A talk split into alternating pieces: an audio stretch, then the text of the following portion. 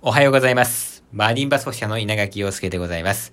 昨日はですね、大相撲九州場所の千秋楽をちょこっと見まして、いやー、高安が悔しそうだったなーあのね、高安という力士はですね、何度も優勝に挑戦してね、えーまだ一度も優勝したことがないという、そういう力士で、昨日ね、優勝できずに花道下がって、花道の奥で涙流してたんですよ。いや、もうあれはちょっと忘れられないですよ。あの高安は。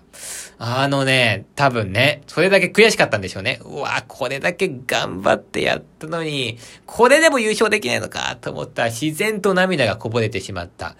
えー、そうなんじゃないかななんていうふうに思いまして。まあね、人間っていうのはね、努力したら必ず報われる。そういうわけじゃないんですよ。だけども、頑張り続ける。がむしゃらにやる。結果は保証されてないけど、今日やれることを、もうね、やり尽くす。それが大事なんだなということを、高安から私は教えてもらったような気がしました。今日はちょっと1分過ぎてしまいましたけども、今週もがむしゃらに頑張るぞでは、皆さんいってらっしゃい。